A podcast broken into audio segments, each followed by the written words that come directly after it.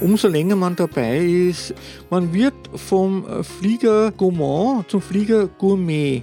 Am Anfang zählt noch die Quantität, also möglichst viel, was ja zum Teil ja nicht schlecht ist, dass man Erfahrung sammelt. Also man muss ja fliegen, fliegen, fliegen, nur das Fliegen lernt man.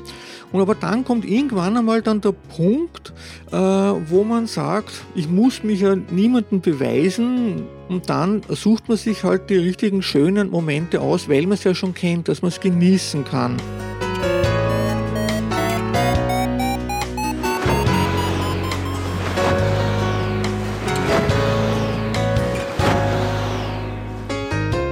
Potsglitz, der Lugleits Podcast. Geschichten aus dem Kosmos des Gleitschirmfliegens. Heute mit Manfred Neugebauer und Lucian Haas am Mikrofon. Heute gibt es ein kleines Jubiläum. Dies ist die 100. Folge von Potsglitz.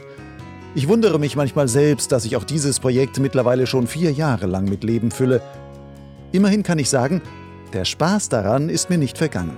Und wie ich aus vielen Zuschriften von Potsglitz Hörerinnen und Hörern herauslesen kann, sehen viele darin auch einen echten Mehrwert. Darum kann ich auch gerne verkünden, Potsglitz wird es auch mit nun dreistelliger Zählung weitergeben. Denn es gibt noch viele Geschichten aus dem Kosmos des Gleitschirmfliegens, die einfach mal erzählt werden wollen. Von einigen Zuschriften weiß ich auch, dass manche sich für diese Folge 100 einen besonderen Gast erwartet haben. Manch einer wird sich bei dem für viele vermutlich noch unbekannten Namen Manfred Neugebauer etwas verwundert die Augen oder, wir sind ja im Podcast, die Ohren reiben. Aber ich kann euch versichern, Manfred ist ein besonderer Gast. Und wenn ihr diese Folge bis zum Ende hört, werdet ihr mir sicher auch zustimmen. Denn Manfred hat in seinen mittlerweile 36 Gleitschirmfliegerjahren viel Erfahrung gesammelt. Der bald 60-Jährige ist ein prägendes Urgestein der ostösterreichischen Gleitschirmgemeinde und der Grand Seigneur des Fluggebietes Hohe Wand. Er war viele Jahre Fluglehrer, führt einen eigenen Gleitschirm-Videoblog und ist ein feinsinniger Beobachter vergangener wie aktueller Trends der Fliegerszene. Darin steckt einiges an Gesprächsstoff, in dem auch die eine oder andere sehr wertvolle Fliegerweisheit aufblitzt. Wenn dir Potsglitz gefällt, dann unterstütze doch meine Arbeit als Förderer. Wie das ganz einfach und ohne jede Verpflichtung möglich ist, erfährst du auf der Website meines Gleitschirmblogs Lugleits und zwar dort auf der Seite Fördern. Manfred, hast du eigentlich einen Spitznamen? Ja, ich habe einen Spitznamen. Also äh, mein Name ist ja Manfred Neugebauer. Und da kommt es halt immer wieder mal vor, dass ich mit Fredo angesprochen werde. Und da gibt es dann natürlich noch wegen meinen Lieblingsgetränk, den Kaffee. Und da kam dann schon einmal der Name Sega Fredo, dass ich angesprochen wurde. Also ganz witzig und ganz lustig. Das kommt hin und wieder mal vor. Aber meistens ist es dann halt äh, mit schnell mit Fredo angesprochen zu werden. Dann kann ich dich also Fredo das Fliegerfossil von der hohen Wand nennen. Immerhin fliegst du ja schon seit 36 Jahren Gleitschirm. Hast du dir eigentlich jemals beim Fliegen irgendwie etwas getan? Also hast du dich verletzt? Nein, äh, das glaubt mir fast keiner. Also toi toi toi, eigentlich müsste ich da jetzt auf Holz klopfen. Naja, äh, ich muss schon sagen, ich war ja ganz von Anfang an dabei, also bei der Fliegerei. Also ich kannte das noch mit den Ur-Ur-Ur-Ur-Gleitschirmen her, dass man sich ja heute gar nicht mehr vorstellen kann. Da ging die Entwicklung auch dann sehr, sehr flott vonstatten. Also da kann man sagen, ist jedes halbes Jahr ein neueres, besseres Modell rausgekommen und da hat es Entwicklungsteams noch nicht gegeben und dann war es so, dass dann diese Schirme, die guten halt, die dann besser waren, ziemlich heiß waren, kann man sagen, in der Luft. Also da war es dann schon ganz schön heftig zeitweise.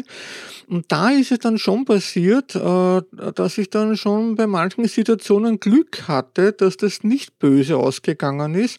Und wenn dann einmal was äh, war, dann zum Glück nur toi toi toi mit ein paar blauen Flecken und den Autsch. Man ist halt aufgestanden, hat sich abgeputzt und gedacht, Autsch, das war jetzt aber ein Glück.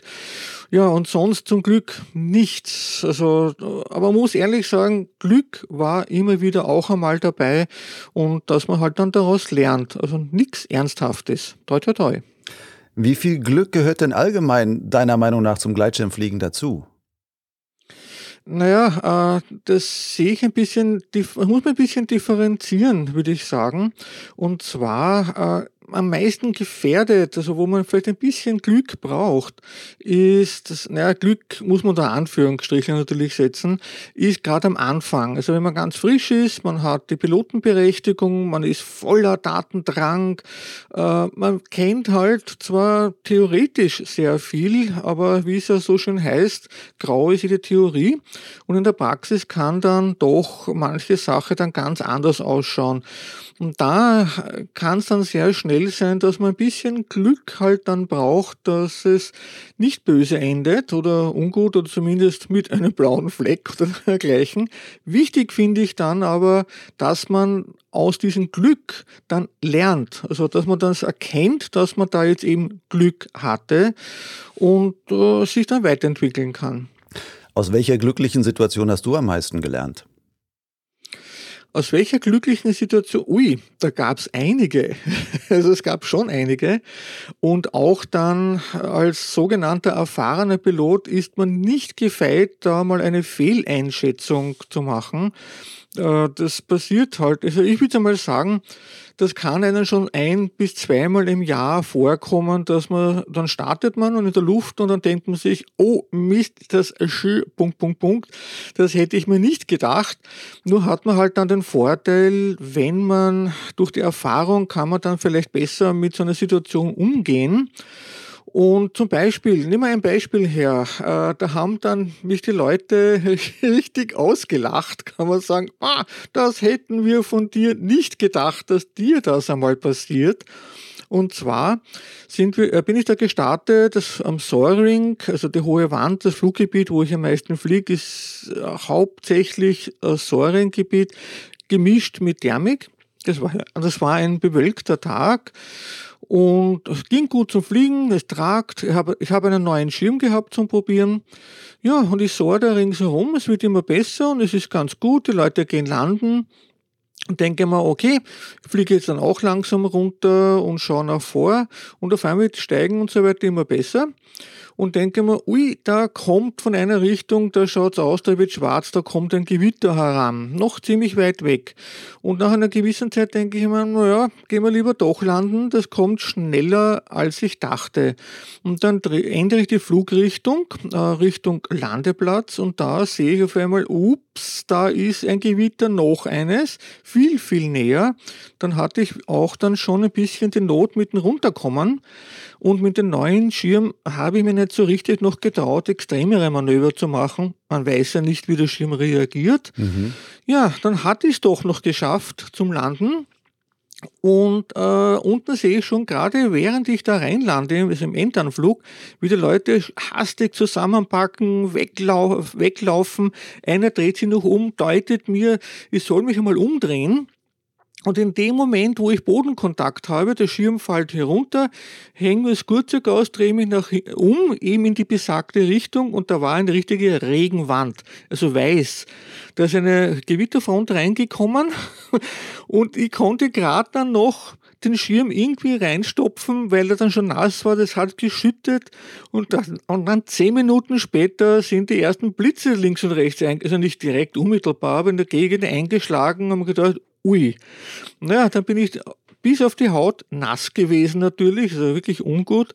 Dann hat mich dann zu Glück ein äh, Flieger geholt und dann beim Flieger stammte schon, ah, Manfred, Manfred, wie kann das, das hätten wir nie von dir gedacht, bist eh immer so vorsichtig und dann passiert dir auch einmal sowas. Sag ich, naja, man ist nicht gefeit, auch als erfahrener Pilot einmal in so eine Sache reinzutapsen. Da würde ich sagen, ja, da habe ich Glück gehabt, weil zehn Minuten später vielleicht wäre das mit einem Ouch ausgegangen. Mhm. Und was hast du daraus gelernt für dich?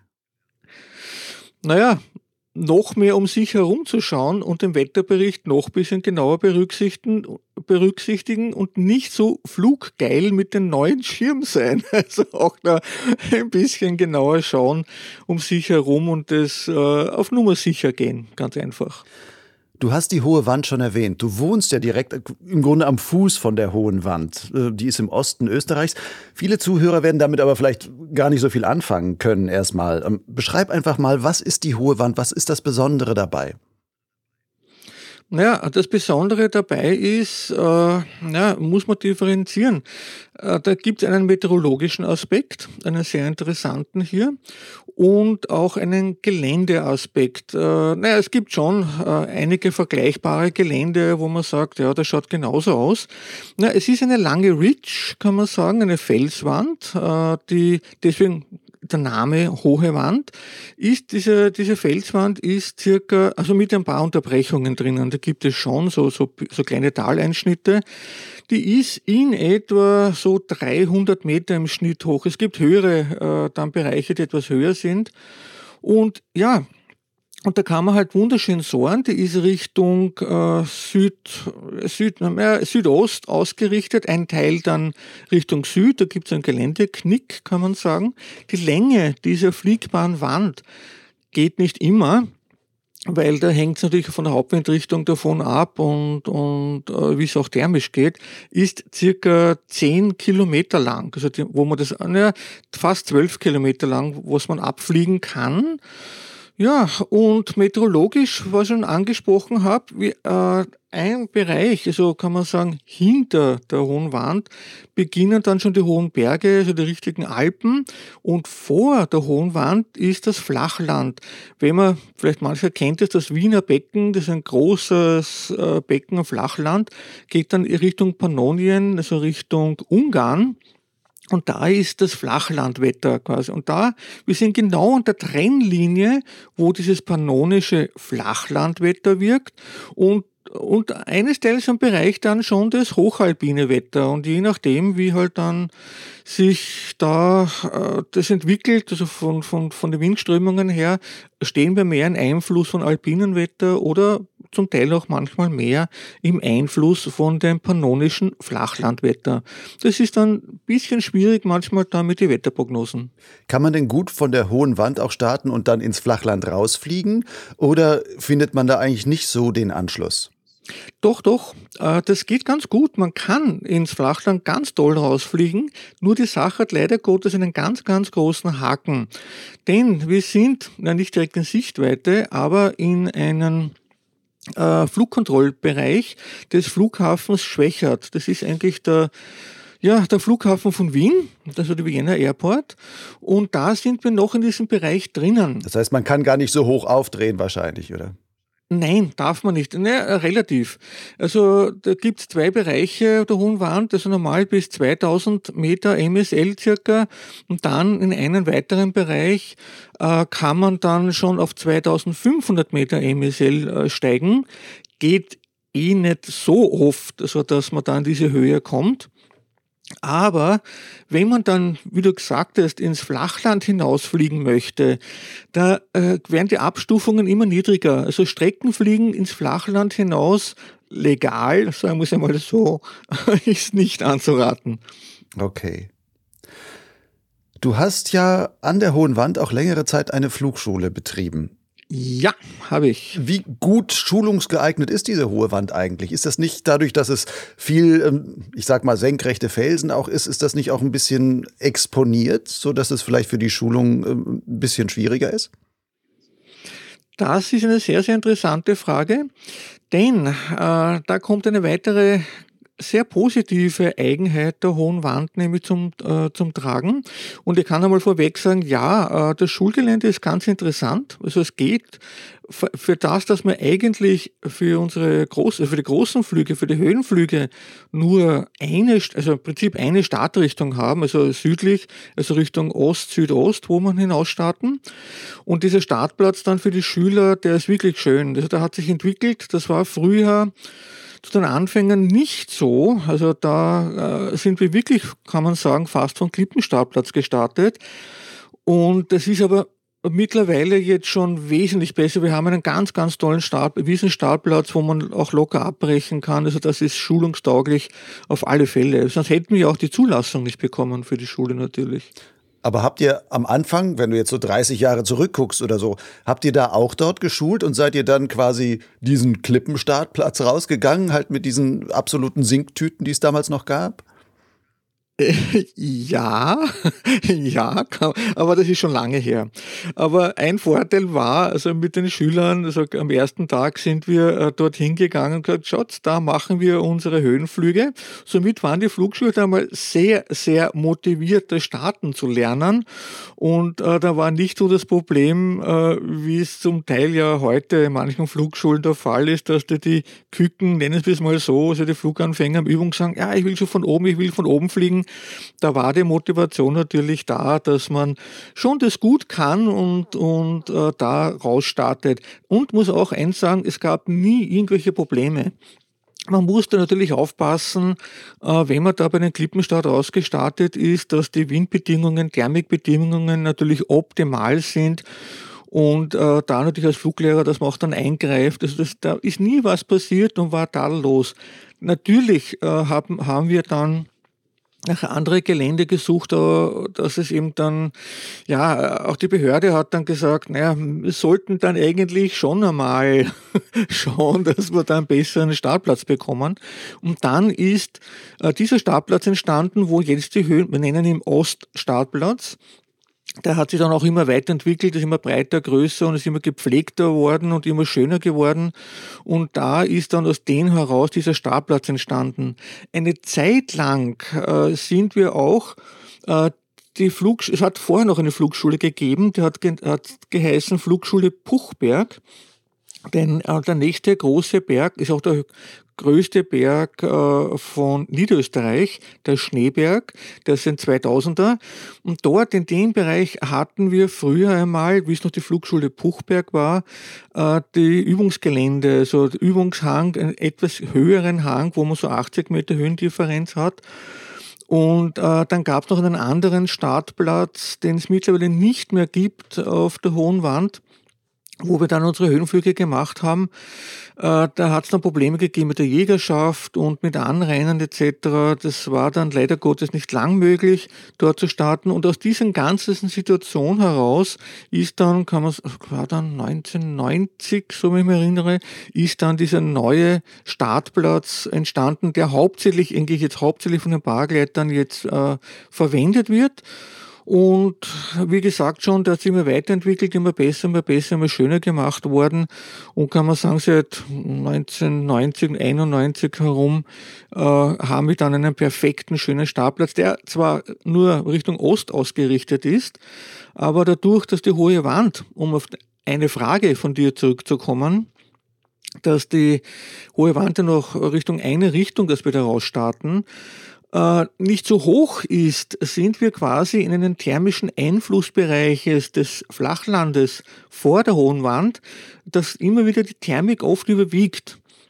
Natürlich im Winter weniger, aber dann, wenn es anfängt thermisch zu werden, dann haben wir da immer wieder einen thermisch bedingten äh, Ost-Südostwind und somit kann man noch fliegen, wenn weiter drüber, höher über der hohen Wand dann zum Beispiel ein Westwind herrscht. Da, er darf halt nicht so stark sein natürlich, dass er dann durchgreift und somit kommt man doch relativ oft zum Fliegen auf der hohen Wand und auch zum Schulen natürlich. Wenn du jetzt auf dein Fliegerleben mal so zurückschaust, welchen prozentualen, wenn du das abschätzen kannst irgendwie, welchen prozentualen Anteil deiner Flüge oder Flugstunden hast du denn ähm, an der hohen Wand alleine gesammelt? Ui, das ist jetzt schwer. Da müsste ich ein bisschen nachdenken, aber sicher das Allermeiste. Also ich würde mal sagen, 70 Prozent auf alle Fälle, vielleicht sogar ja, 70 Prozent bis 80 Prozent sogar, äh, fliege da auf der hohen Wand. Aber das war natürlich erstens einmal das äh, hier mit der Schulerei. Natürlich fliegt man dann da im quasi eigenen Gelände unter Anführungsstrichlein am allermeisten und äh, Und vorher, also meine, mein, meine, mein Nest, mein Fliegernest kann man sagen, war, wo ich angefangen zum Fliegen habe. Das war damals aber noch mit dem Hängegleiter, mit dem Drachen. Paragleiter gab es damals noch nicht. Das war eben 19, 1984 im Herbst habe ich da angefangen. Äh, da bin ich dort natürlich viel geflogen am Ötscher. Das ist auch noch in Niederösterreich, schon ein bisschen zur Grenze zur Steiermark. Und habe ich dort gelernt, das war damals auch die einzige Flugschule, die es gegeben hat. Da bin ich dort viel geflogen. Und dann natürlich schaut man auch herum, ringsherum, was man halt alles fliegen kann, was möglich war zum Fliegen. Auch hier in näheren Umgebung von der Hohen Wand schaue ich natürlich auch jetzt, dadurch, dass ich jetzt mittlerweile nicht mehr äh, hier in der Hohen Wandschule, äh, dass man auch in anderen Fluggebieten fliegt. Aber dennoch, dadurch, dass ich hier ja wohne, also im Fluggebiet natürlich, ergibt sich das logischerweise, dass man hier hauptsächlich hier äh, im Fluggebiet an der Hohen Wand fliegt. Wird es dir da eigentlich nicht langweilig? Ich meine, die hohe Wand kennst du jetzt wahrscheinlich wirklich wie deine eigene Westentasche oder sowas. Wird's wenn du da jetzt fliegen gehst, wird sie da nicht langweilig? Nö, überhaupt nicht. Nein, äh, das ist ja das Tolle eigentlich am Fliegen, dass erstens einmal meteorologisch ist es jeder Flug anders. Es ist immer anders, die Wettersituation ist immer anders. Man kann sich hier ein paar Aufgaben stellen. Äh, langweilig, nein, äh, kann ich nicht sagen. Also nein. Ist es dir denn überhaupt schon mal langweilig geworden beim Fliegen? Gerade du fliegst jetzt schon so lange. Ähm, Nein, nein, eben auch aus demselben Grund. Es ist immer ein anderes Erleben. Jeder Flug ist anders. Also man muss sich immer wieder auf gewisse Situationen einstellen. Ja, wir haben ja vorhin ja schon gesprochen, auch einmal mit äh, einer, einer kleinen Glückssituation, also wo man dann Glück hat was nie, natürlich nicht oft vorkommen sollte, ja, dann muss man dann schon überlegen, hm, dann, dann mache ich irgendwas falsch.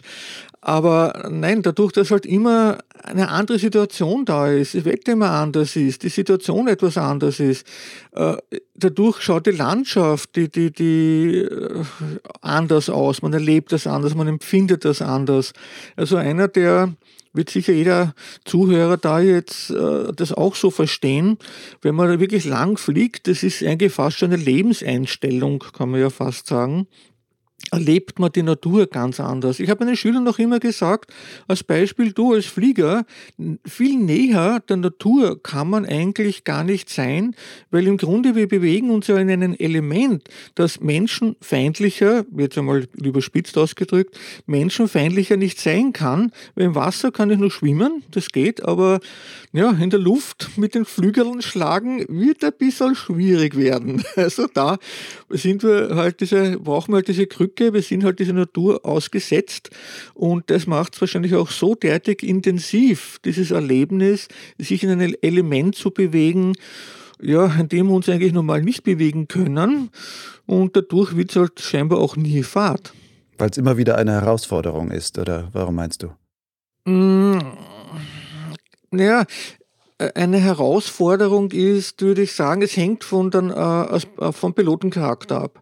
Also man kann es als Herausforderung sehen, wenn man leistungsorientiert fliegen möchte. Also wenn es um Leistung geht, ein Streckenpilot zum Beispiel, der ein Kilometerfresser ist, der unbedingt da jetzt sich ein Ziel setzt, ich möchte an den Tag XY jetzt so weit fliegen oder ich möchte dort und dort hinkommen, dann ist natürlich eine große Herausforderung. Äh, das andere ist natürlich wiederum, wenn wir das andere Gegenteil hernehmen. Ich kenne auch einige Piloten, die ganz glücklich sind, die gehen ganzzeitig in der Früh am Berg rauf, machen nur einen, nur unter Anführungsstrichen, einen Abgleiter. Die genießen die Natur, diesen, für diesen fünf bis zehn Minuten Flug da hinunter mit allen Sinnen, die sind so glücklich, die Leute. Und das ist auch immer anders. Ja? Und deswegen würde ich es jetzt nicht jetzt als Herausforderung als solches ansehen. Hat sich deine eigene Einstellung gegenüber der Fliegerei oder die Art und Weise, wie du fliegst oder was du dir als Flugaufgabe setzt, über die Jahre verändert? Absolut, absolut. Äh, das wird auch jeder Flieger in seinem persönlichen Fliegerleben mit Sicherheit erleben, äh, umso länger man dabei ist. Äh, ich sage es immer so, man wird vom Flieger Gourmand zum Flieger Gourmet. Also das heißt, am Anfang zählt noch die, die Quantität, also möglichst viel, was ja zum Teil ja nicht schlecht ist, dass man Erfahrung sammelt. Also man muss ja fliegen, fliegen, fliegen, nur das Fliegen lernt man. Und aber dann kommt irgendwann einmal dann der Punkt, äh, wo man sagt, jetzt nur als Beispiel, ah, es ist mir die Thermik viel zu stark, das, das tue ich mir jetzt gar nicht mehr an. Ich muss mich ja niemanden beweisen, so in die Richtung halt. Und dann sucht man sich halt die richtigen schönen Momente aus, weil man es ja schon kennt, dass man es genießen kann. Also das gibt es natürlich auch und in der Weise hat sich das Fliegen natürlich auch total verändert, dass man halt mehr der Genießer wird. Also man muss ihn immer beweisen, ich, ich brauche jetzt nicht da jetzt die, ihren Strecken zu fliegen mit Muss und Planung. Also man genießt einfach viel mehr das Fliegen. Sind die Genussflüge dann insgesamt eher auch kürzere Flüge oder heißt Genuss für dich auch, du kannst auch wirklich vier Stunden lang an der hohen Wand hin und her sohren und erlebst diese vier Stunden als Genuss? Sowohl als ob. Du, ich kann einen Abgleiter, also der vielleicht fünf oder zehn Minuten dauert, genießen, wenn, wenn gerade die, die Stimmung, die Wettersituation da ist, kann, da kann richtig das Herz aufgehen. Wow, ist das jetzt ein, ein wunderschöner Moment, den man genießt. Und dann, wie du sagst, oft sogar noch viel länger. Also man kann da so sechs bis, bis sieben Stunden, wenn das Wetter passt, da hin und her fliegen. Aber dann könnte es vielleicht dann doch einmal langweilig werden. ich will das einmal so sagen. Äh, aber das kann natürlich dann auch toll sein, wenn man schafft, ha, ich habe es geschafft, die 1000 Meter Überhöhung, also wo man gesagt an die Grenze, wo man halt da bei uns luftfahrtrechtlich darf, den Ausblick zu genießen ins zweite Land, wenn die Sicht es halt zulässt. Äh, ja, es gibt immer wieder Momente, äh, das ist nicht unbedingt um, ich will es nicht unbedingt an die Flugdauer jetzt koppeln, äh, das zu genießen. Es kann ein, ein 5-Minuten-Flug sein und es kann aber auch sein, dann einmal ein Thermikflug, wo man halt auch ein bisschen, wenn ich sagen, kämpfen muss, wenn man halt gut drauf ist. Ah, jetzt ist ein toll, es ist so richtig, sagen wir so richtig raus, ein geiles Flugwetter, geile Thermik und das kann man natürlich auch genießen. Also das hängt auch vom Faktor darauf ab, wie man selber mental drauf ist, wie man das genießt. Das ist ein bisschen ein Zusammenspiel, also wie man gerade drauf ist. Erlebst du es denn jetzt mit der Flugerfahrung und auch deinem zunehmenden Alter irgendwie, dass du sagst, bestimmte Bedingungen die magst du gar nicht mehr, also wo du sagst, die sind mir zu thermisch, zu turbulent, ähm, da, das ist kein Genuss mehr für mich, da verzichte ich dann auch einfach. Auch wenn man trotzdem fliegen könnte, was dann vielleicht viele andere auch noch tun an solchen Tagen. Absolut, absolut. Äh, das sagte ich ja eigentlich schon vorher. Äh, man kommt halt mit der Erfahrung, kommt halt so, dass man eben immer mehr zum Genießer wird und sich gewisse Sachen einfach nicht mehr antut. Also es gibt dann Wettersituationen, die kommen da hier bei uns auf der hohen Wand schon auch einmal vor, äh, dass es wirklich extrem thermisch wird. Also wo es dann, ich sage immer dann, da fliegt man ballistisch. Man kommt sich vor wie ein Sektkorken auf dem kochenden Wasser. Mhm so in etwa. Gut, das kann man kämpferisch nehmen, das packe ich jetzt, das kann ich jetzt und, und, und, und, und ja, wenn ich halt das Kilometer fressen will, unbedingt, dann fliegt man dann auch bei Bedingungen, die, äh, die man vielleicht fast schon ein bisschen als grenzwertig betiteln kann, aber sicher dann, ja, Genuss ist vielfältig. Einer genießt das, der andere genießt halt das.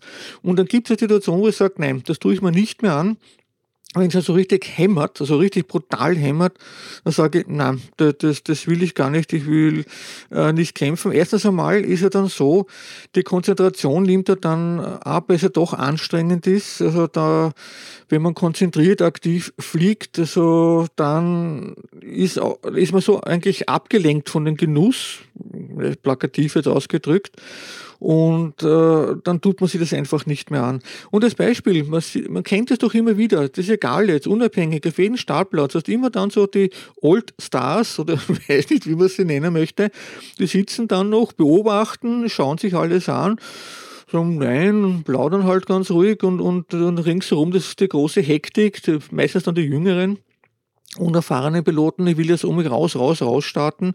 Und da hast immer dann unter Umständen, muss man mal beobachten, sitzen da so zwei, drei Leute da herum und sagen, na, ich schau, ich warte noch ein bisschen ab, ich schau mir das an. Das tue ich mir jetzt nicht an. Und dazu zähle ich mich eigentlich auch in die Richtung. Gehörst du denn dann auch zu den Leuten, die an den Startplätzen sitzen und immer das kommentieren, was die anderen da vor einem dann machen? Oder bist du ein stiller Genießer?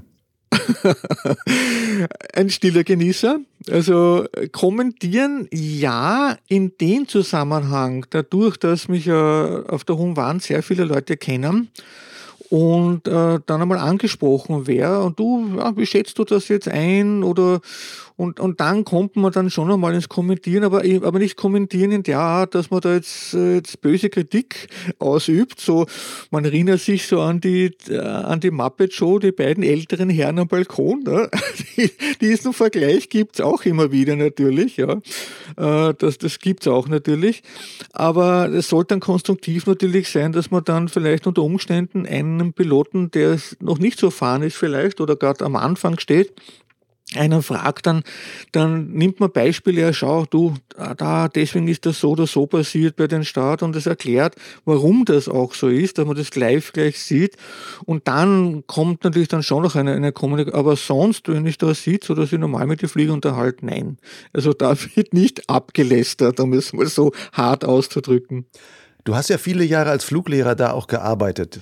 Ähm, wie stark kommt bei dir das Fluglehrergehen jetzt auch noch durch? Also wenn du da am Startplatz bist und dann Leute siehst, die vielleicht ähm, noch ihre Schwierigkeiten haben oder Anfänger sind oder sowas, springst du dann auf und äh, da kommt dieses Fluglehrergehen einfach dazu und du sagst, ah, ich, ich helfe dir mal, ich erkläre dir nochmal oder kannst du dich da zurückhalten?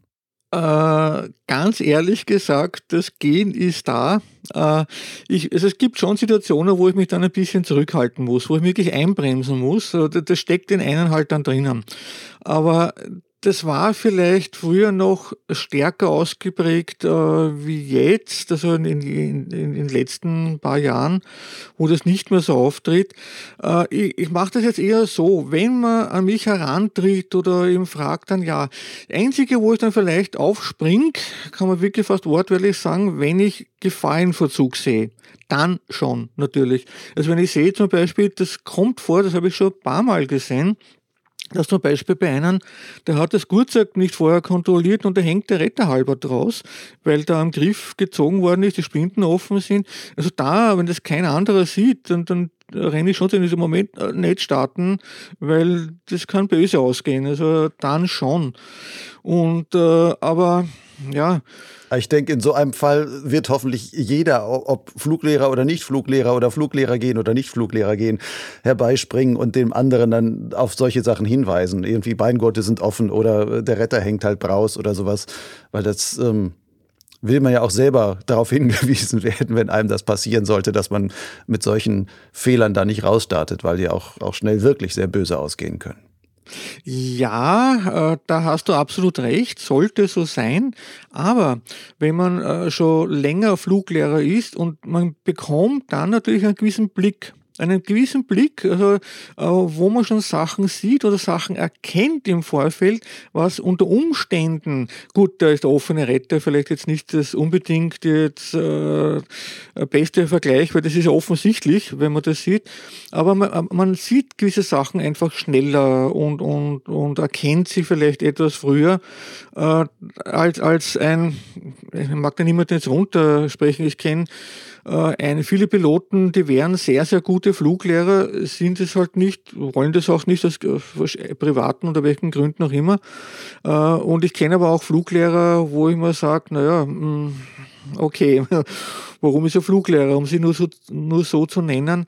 Also das liegt jetzt nicht, ob man jetzt Fluglehrer ist jetzt oder nicht Fluglehrer jetzt ist, aber einer Flug, also einer, der wirklich herzmäßig Fluglehrer ist, der wird es eher sehen, wenn man das schon länger gemacht hat, weil man ja darauf geschult quasi ist, sich selber darauf geschult hat, äh, seine Schüler äh, zu also schauen, dass nichts passiert, weil das ist natürlich, man hat ja eine Aufsichtspflicht seinen Schülern gegenüber, eine, eine sehr, sehr große Verantwortung, dass man sich auch immer bewusst sein muss. Und da schult man das natürlich und dass man das viel eher erkennt. Braucht man als Fluglehrer eigentlich noch mehr Glück als als einfacher Pilot? Nö, nein, äh, würde ich nicht sagen. Ich würde sogar eher umgekehrt sagen, als Fluglehrer, äh, wenn man halt doch mehr in der Luft ist und mehr fliegt, ist es dann so, dass äh, deine Routine kommt. Die, Routine kann aber auch dann zur Gefahr werden. Das darf man nicht vergessen. Also Routine ist nicht immer jetzt von Vorteil, wenn man dann Sachen aus Routine übersieht. Aber dadurch, man wird eher vorsichtiger, eben weil man so derartig viel erlebt äh, und sieht und sich ja mit der ganzen Thematik viel intensiver beschäftigt und beschäftigen sollte natürlich, das ist klar, als Beruf Fluglehrer, äh, denke ich, ist es schon anders. Also ich, es gibt zum Beispiel, ich kenne eine Aussage, die sehr interessant ist, wo manchen äh, äh Flugschülern empfohlen wird, die gut sind, mach doch einfach, auch wenn man es dann nicht wird, mach die Fluglehrerausbildung. Äh, da kriegt man einen ganz, ganz anderen Einblick oder eine andere Sichtweise auf die Fliegerei. Äh, man muss ja dann nicht den Fluglehrer die Prüfungen dann abschließen und das dann äh, machen, äh, weil das ist dann noch so ein, noch ein, ein, ein Kick an, an, an hineinzukommen in die ganze Materie. Also ist ein interessanter, interessanter Ansatz. Ja, letzteres kann ich nur bestätigen. Ich habe auch mal die, also nicht die Fluglehrerausbildung abgeschlossen, ich habe den Fluglehrerassistentenlehrgang mitgemacht und ähm, das war schon für mich auch in bestimmten anderen Punkten ein bisschen noch augenöffnend oder so. Also das, das kann man durchaus empfehlen. Ich will noch mal zurückkommen zur Hohen Wand, aber ein bisschen anderes Thema. Ein Grund, warum ich gerne mit dir auch einen Podcast machen wollte, war ein Video, was ich gesehen habe. Also ein Video von dir. Du machst ja auch gerne Videos über Gleitschirmfliegen und sonstiges. Und in diesem Video hast du eine langjährige Statistik zu den fliegbaren Tagen an der Hohen Wand vorgestellt und eine Statistik, die du selber führst. Schreibst du wirklich für jeden Tag auf, wann an der Hohen Wand geflogen wird? Ja, das hat eine äh, folgende Bewandtnis. Das hat sich damals äh, mit der Schulerei ergeben. Also die Flugschule hier, also die, wo ich der Mitgründer war der Flugschule, also als Ausbildungsleiter war äh, 2001. Äh, das war aber im, im Sommer, also im, im, Juni 2001 war das. Ist die Schule dann haben wir, haben wir den, Aus, also den, den Bescheid bekommen, dass wir ausbilden dürfen von der Behörde. Mhm. Und äh, und dann mit 2002, es kam immer die Frage, na, wie oft geht's denn eigentlich zum Fliegen und, und, und äh, wie oft kann man da eigentlich auf der hohen Wand fliegen? Die Frage hattest du ja auch schon äh, gestellt. Ja? Und äh, ja, das bin ich aber neugierig, selber neugierig. Ich schreibe mir das einfach auf. Und eine Zeit lang habe ich dann äh, habe ich dann angefangen eben zum zum Schreiben mit 2002 weg, also mit Jänner dann mit 1.1., an welchem Tag es fliegbar war. Also unter also es waren nicht nur Schulbedingungen gemeint, sondern auch generell, also unter regulären Bedingungen, also nicht Nebelfliegerei jetzt oder im strömenden Regenfliegen jetzt einmal drastisch ausgedrückt. Äh, da habe ich das dann geschrieben. Und dann, äh, vor sieben Jahren habe ich dann angefangen, dann sogar, weil ich sogar, na, man könnte es ja noch interessanter machen. Wir haben ja da sehr, sehr viele, äh, sehr viele Wetterstationen hier in der Gegend. Das ist echt toll. Das ist wirklich gut. Und da kann man dann auch gut heraus, wenn ich nicht selber gerade da bin im, Fluggebiet, dann anhand der Wetterstation und der Aufzeichnung sagen, wie viel Stunden am Tag war es eigentlich äh, wirklich fliegbar. Und das schreibe ich jetzt dann auch noch dazu. Ne? Und jetzt sind es dann schon 20 Jahre, wo ich das mache die Statistik und sind immer wieder Leute auch sehr neugierig. Vor allem jetzt ganz heißes Thema, Klimawandel natürlich wie sich das auswirkt und so, äh, wäre ich dann schon mal gefragt. Und im Grunde genommen habe ich das eigentlich wegen den Fragen angefangen, wie oft geht es eigentlich zum Fliegen, dass ich sagen, ja, Schau dir das an. so oft geht es in Wirklichkeit hier auf der hohen Wand zum Fliegen. Mhm. Nur um das mal richtig nochmal zu verstehen. Du schaust also nicht einfach nur aus dem Fenster und sagst, ja, heute wäre fliegbar oder nicht, sondern du schaust wirklich auf die Daten, die du vor allem dann von den Wetterstationen auch ziehst und sagst, okay, von den Bedingungen, Wind äh, war halt aus Südost und Wind hatte die und die Stärke, es wäre heute fliegbar gewesen und dann trägst du in deinem Kalender ein, es wäre heute fliegbar gewesen und seit sieben Jahren schreibst du auch noch dazu, ah, von den Windwerten her zwischen 12 und 17 Uhr, also diese fünf Stunden wäre es an dem Tag fliegbar gewesen oder so. Absolut, aber genauso. Das ist ganz richtig beschrieben. Genauso mache ich das. Also nur am Fenster rausschauen, ja, es ist Flugwetter, das ist natürlich nicht sehr äh, verlässlich, um das so zu sagen. Also man muss dann schon noch die ganzen Wetterdaten schauen. Wie ich schon sagte im Vorhin, es gibt eine ganze Menge äh, Wetterstationen da. Also ich sage immer auch den, den Schülern oder Piloten, wenn die mich ansprechen, bitte schau nicht nur auf das Windfahndal am Startplatz, sondern schau dir auch die ganzen Windwerte hier ringsherum vom Fluggebiet an. Wir haben hier mehrere, sogar mehrere Stationen von der Zentralmeteorologischen Anstalt. Das ist die Hauptmeteorologische Anstalt in Österreich. Wir haben hier Wetterstationen, die sind alle genormt und, und, und dementsprechend auch aufgestellt. Also da kann man schon sehr viel heraussehen. Äh, wir vom Club haben hier es gibt hier einen, einen, einen Fliegerclub, also einen, einer der ältesten sogar schon hier in ganz Österreich und einer der größten. Wir hatten vor einigen Jahren die 40-Jahr-Feier, nur, nur ist jetzt mal nebstbei. Äh, und äh, die betreiben auch schon seit vielen Jahren eine also Wetterstationen und Webcam. Und da kann man das natürlich auch wunderbar äh, schauen, was sich da mit Wind, Wetter tut.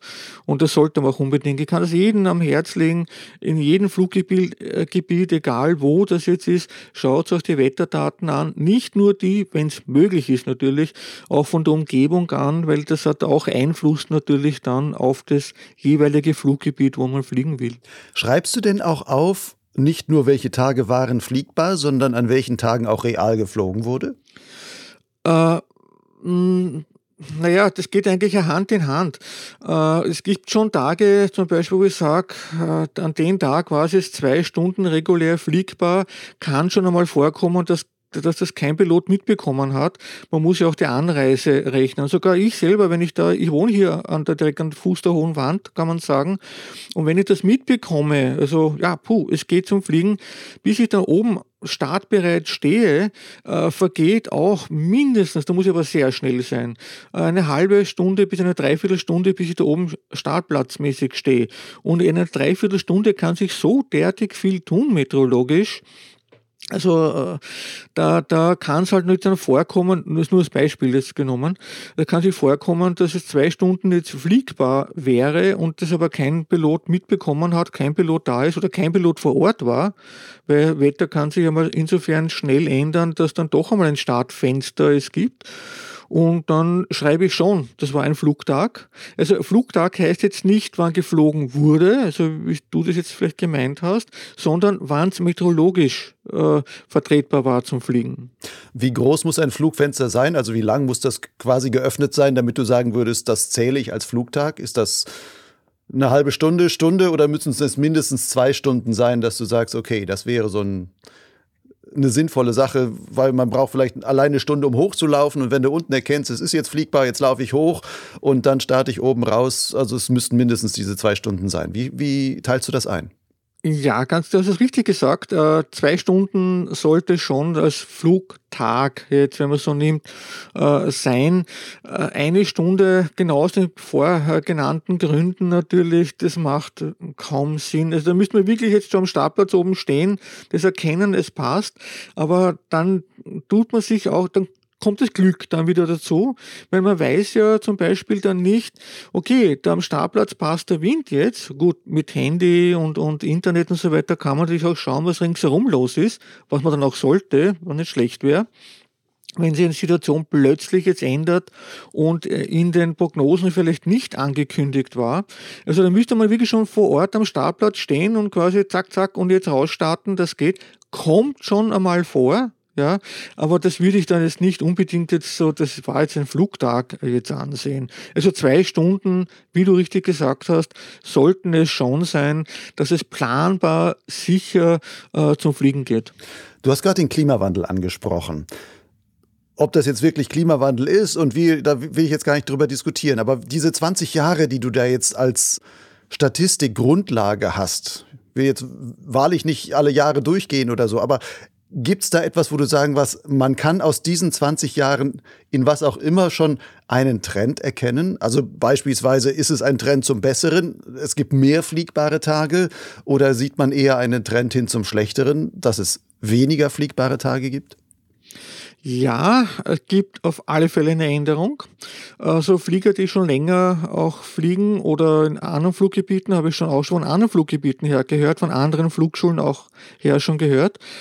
Äh, was sehr auffällig ist, dass äh, vom Wind her, die Windstärken nehmen generell zu. Die Thermik nimmt, äh, wenn einmal Thermik ist, kann sein, dass sie deutlich, es wird immer kräftiger, die Thermik, das hat mit der Trockenheit zu tun. Äh, was man aber auch dazu sagen muss, es hängt ein bisschen regional auch ab. Also es gibt sicher Gebiete, die, die etwas weniger betroffen sind äh, als, als Gebiete, die, wo man das viel mehr sieht. Hier bei uns auf der Hohen Wand, weil du da jetzt danach gefragt hast, merkt man das, dass äh, der Wind äh, mehr wird und auch von der Windrichtung. Wir hatten vergangenes Jahr, das ist mir sehr stark aufgefallen, eine nicht übliche, übliche unter Anführungsstrichen, sehr oft eine nördliche Windströmung hier, die bis dato nur hin und wieder mal vorgekommen ist. Also ja, wenn eine Front durchzieht oder halt von der Richtung, dass, halt da, dass du da halt da diese Windströmung hast. Aber vergangenes Jahr, also 2022, war es relativ oft so, dass wir einen nördlichen Windeinschlag haben. Also das hatten wir, ist mir bis dato nie aufgefallen. Und das macht dann die Fliegerei hier bei uns. Wie gesagt, die hohe Wand ist äh, Süd-Südost ausgerichtet. Ähm, ist mehr dann schon ein bisschen Lehfliegerei und das macht es dann sehr, sehr schwierig. Manchmal halt dann, dass überhaupt nicht zum Fliegen geht wegen diesem nördlichen Wind. Und das ist mir aufgefallen.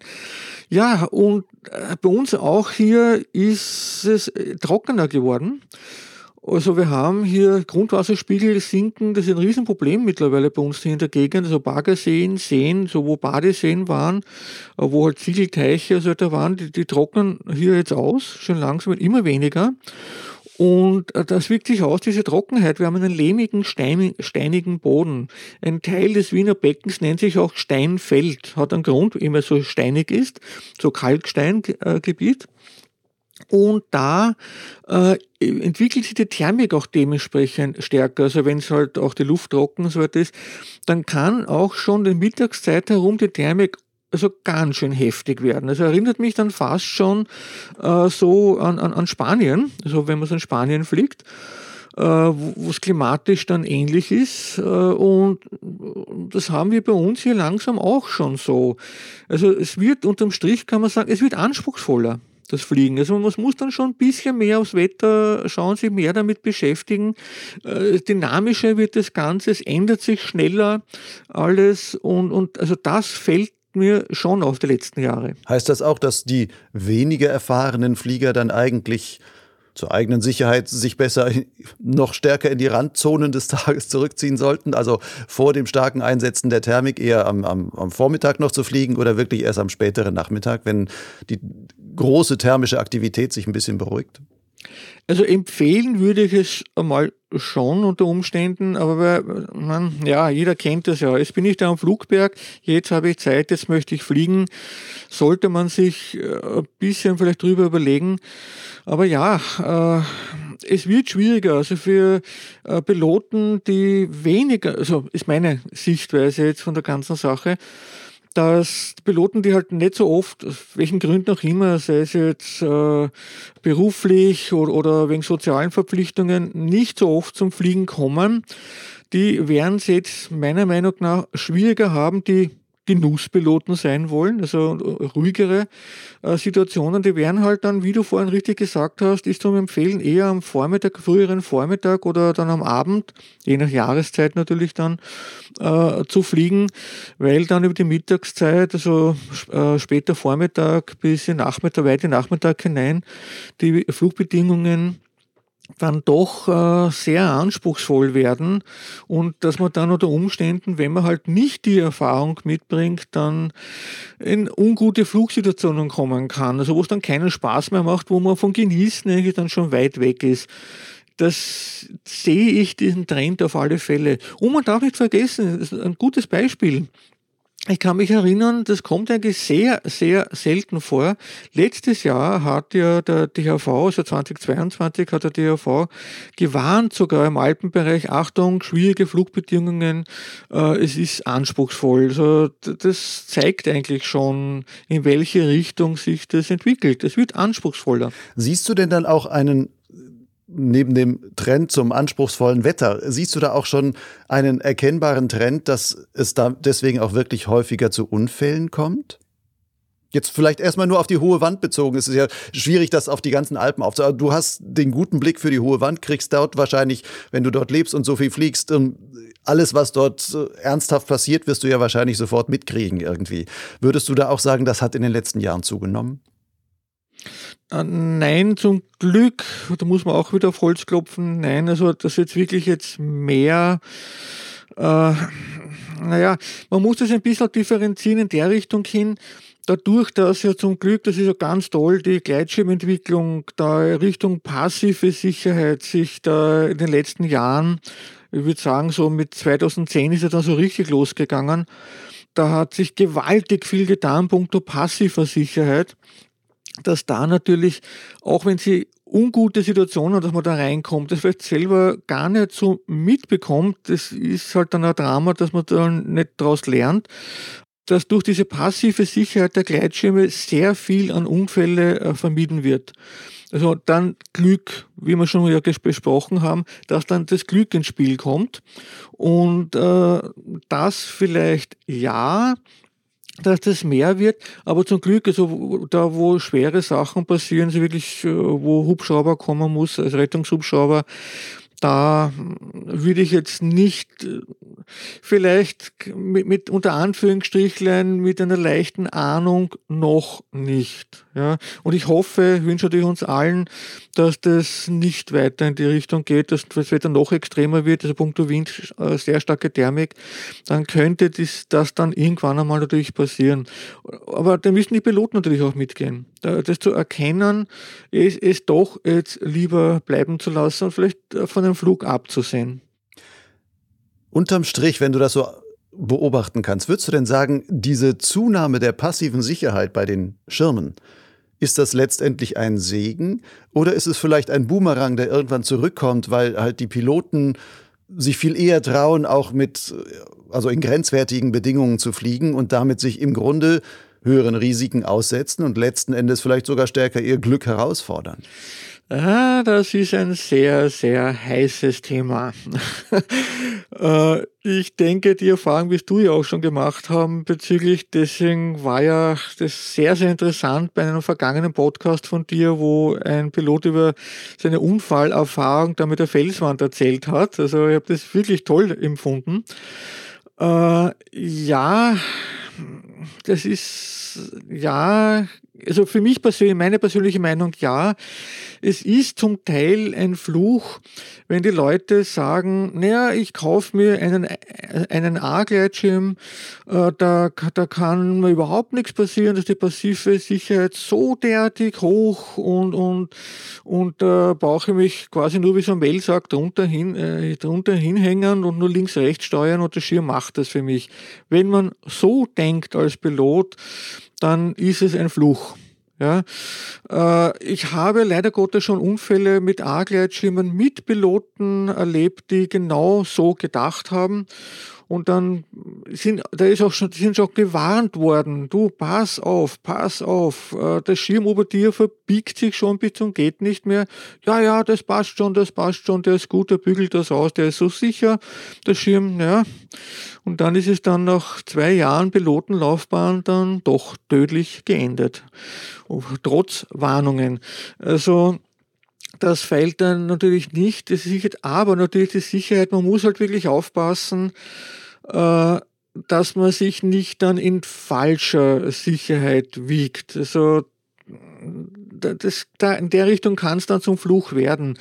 Aber dadurch, das wiegt sich natürlich jetzt wieder ein bisschen auf, kann man sagen, weil wenn äh, die meteorologischen Bedingungen jetzt, also das Fliegen jetzt anspruchsvoller wird, äh, sind wir wieder auf den Level eigentlich, trotz der passiven Sicherheit, dass man das ja doch mitkriegt, trotz dieser passiven Sicherheit der Gleitschirme, weil es eben anspruchsvoller wird. Also sind wir wieder auf den Level vor Hausnummer 1990, wo es vielleicht noch äh, die Geräte heißer waren also von, von auf Punkto Sicherheit jetzt her gesehen auch, äh, gleicht sich das jetzt dann wieder aus mit der passiven Sicherheit, äh, wie wir jetzt mit, der, mit den anspruchsvoller werdenden Flugbedingungen, dass man das dann doch eher mitkriegt wieder.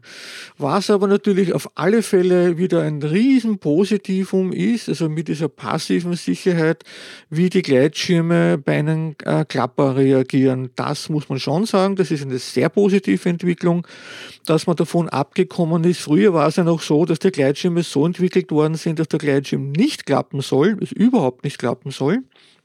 Und äh, jetzt mit einem kleinen Abstrich, da möchte ich noch ein Wort dann dazu gleich sagen, äh, ist, dass die Schirme schon klappen dürfen, also, aber dass es ein kontrollierter Klapp ist, dass es handelbar wird. Also da ist es in die echt tolle, richtige Richtung gegangen. Also ein Gleitschirm darf klappen, ist ja kein, stabil, kein stabiler Flügel. Und, aber dass man das halt kontrollieren kann, dass man Zeit hat zum Reagieren. Und da wieder sehe ich, so meine persönliche Meinung, die Entwicklung dieser Zweiliner, äh, die sind zum Beispiel jetzt extrem lang äh, klappstabil. Nur wenn es dann einmal klappt, klappt es ordentlich. Und da ist es genau wieder entgegensetzt, äh, die Entwicklung. Und es geht jetzt immer weiter runter. Jetzt sind wir an, es kommen jetzt dieses Jahr 2023 immer mehr Hersteller in der C-Klasse mit Zweiliner-Konzepten. Und da bin ich jetzt schon sehr, sehr gespannt, wie sich äh, das dann äh, da weiterentwickelt. Also was da kommt eben mit der passiven Sicherheit, wenn es halt einmal scheppert, äh, wie, wie sich das da tut und wie die Piloten dann damit umgehen können. Also da bin ich gespannt. In der D-Klasse kein Problem, ja, das, das sagt man ja, D, das ist dann schon anspruchsvoll, da sollte man schon wissen, was man tut.